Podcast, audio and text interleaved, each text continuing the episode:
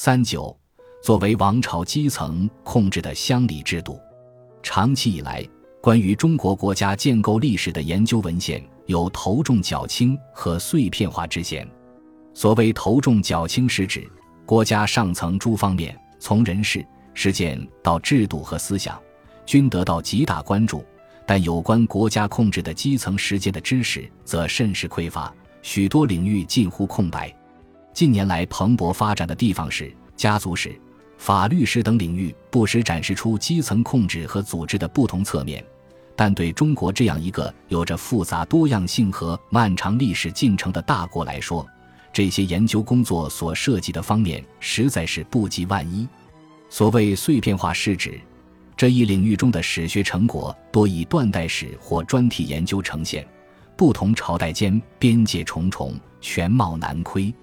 在这个大背景下，鲁西奇教授的这本著作对中国历史上王朝统治的基层组织制度、乡里制度做了系统、细致的发掘和整理，极大地推进了这个领域的知识积累。作者阐述了这一主题的意义：乡里制度乃是王朝国家统治的基础。进而，书中引史学家白刚之言指出，乡村社会实行乡里制行政管理，这是古代中国不同于中世纪西欧的地方。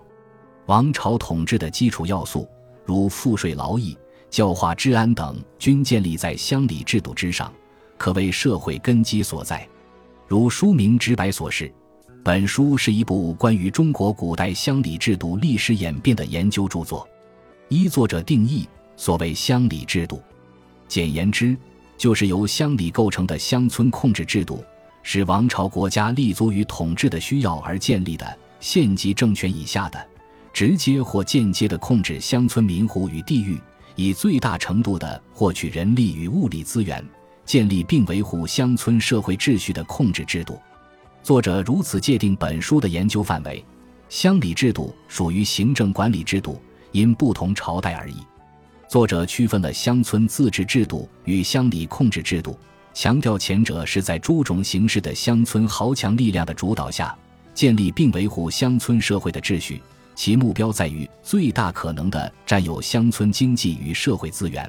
而后者则是王朝国家权力自上而下的控制乡村社会，建立并维护国家统治的秩序。这一著作主要着眼于后者。这一著作的文本阐述和讨论点面结合，深入浅出，颇有特点。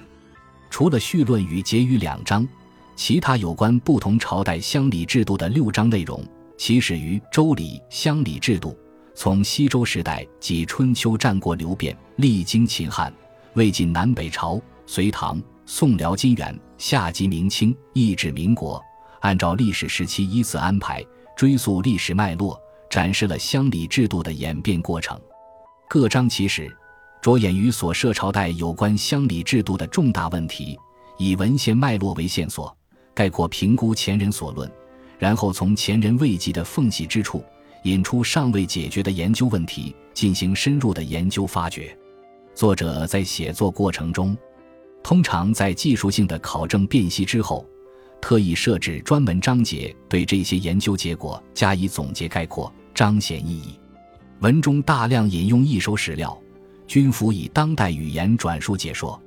文笔表达直接清晰，虽以专业风格写就，但非专业的学者亦可阅读理解。这是一部研究性专著，有关各个朝代乡里制度的呈现与讨论。作者在认定学界共识的基础上，进一步探讨新的问题。辨析新的史料，澄清未决的疑问，展现出严谨的研究风格。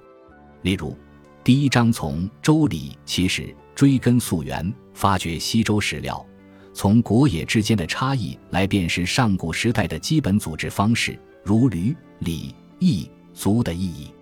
随后延伸到对于西周时代乡里控制架构的讨论，及至春秋战国时期这些制度在各国的流变。特别是从以血缘为基础到以地缘为基础的转变，在第二章秦汉制度中，作者不是依通常说法，简单的从汉承秦制来由汉推秦，而是依据可信的秦国与秦代史料来呈现秦国和秦代的乡里制度，特别着眼于秦在统一六国后，将其乡里制度推行至六国故地这一历史过程，来考察其间体现出的区域间差异性。例如，作者借用秦令与楚俗之别来辨析秦的乡里制度在统一后在楚地的实施情况，从秦时乡里制度在楚东国故地的实行的时间性，注意到秦的行政效率相当高，并仔细辨析汉代乡里制度的细节，如乡亭的驻地。相思与有角、亭长间的关系等等，作者有选择的在不同空间或时间点上深入开掘。例如，第三章中关于汉末期间祭酒为制的考证，提出汉中地区在汉末以宗教组织取代旧有的乡里组织。再如，第六章一开始即沿着洪武三年小黄册在各个州县志所记载的不同空间和时点。勾勒出明朝初期乡里制度的扩散轨迹，从小黄册到黄册里甲制度的转变和实施，进一步展示出基层组织建构的不同制度渊源及其在实施过程中产生的区域多样性。作者随后将这一研究视角延续至清代里甲制度在江汉平原各州推行和扩散的历史过程，这些点的范围和深度不一。似乎取决于史料的可得性和作者的研究兴趣。在史料使用上，大致上中古时期依据考古资料更多，而自明清以来，随着资料种类的丰富，家谱、方志等也被广泛使用。在各章节中，既有细致的资料发掘和呈现，又有谨慎合理的推论考量。例如，根据《隋书》所记的民情骚动情节，作者指出。士卒亡命，郡县缉捕，正说明江南诸郡县已有较为可靠的户口集账系统，官府可依据集账征发兵丁民夫。这些深入开掘，提出了许多新的认识，如庭的专业化转变，乡里等行政称谓所指及其规模演变，以及他们在行政控制架构中的位置变动等等。本书的一大特点是，作者发挥区域历史地理研究之长。从纵向时间性差异和横向区域性差异两个维度，对异同性与多样性这一主题做了淋漓尽致的展现和阐述。在纵向上，各章节以历史朝代为时间轴线依次展开；在横向上，历史地理视角提供了贴近地面的观察，也因此更多的展现了区域间多样性特点。作者长期从事汉水流域、江汉地区的历史地理研究。这些微观细致的观察和研究，为这本著作提供了丰富的资料。其中，作者特别关注乡里制度在不同地区的差异性和演变性这一主题，贯穿全书始终。以第四章隋唐乡里制度为例，本章一开始就着眼于隋代乡里制度在不同区域的扩展以及所现出的差异。隋文帝开皇三年入据新宫前后颁布的。关于乡里制度的诏书，特意对山东北齐故地与其他地区加以区别。作者也注意其上承下传的纵向变化。及至唐代，作者提出了其间乡里控制制度的圈层图概念，详细的描述和讨论了不同类型的区域和控制形式。这一时空维度的比较框架贯穿全书各个章节。作者展现了一幅幅缤纷多彩的历史图景。不同时点上制度安排的消长兴衰、各种背景、机制和群体的交互作用，以及由此带来的不同区域的地方性色彩，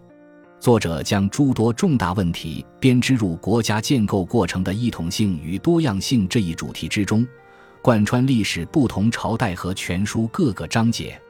总体来说，在这本专著中，作者在已有文献的基础上博采众议。照顾到了整体性，也有梳理文献之效，但有关文献的叙述和讨论，主要服务于作者的研究需要。文献内容的详略处理，为本书研究问题所驾驭，或融于研究讨论中，或依惯例放在脚注中。各个主题的处理，依作者的研究兴趣所及而深浅详略不一。大致的风格是：前人足迹以至则略，自己研究开掘则详。因此，这不是一般意义上的文献综述或通史性质著作。本集播放完毕，感谢您的收听。喜欢请订阅加关注，主页有更多精彩内容。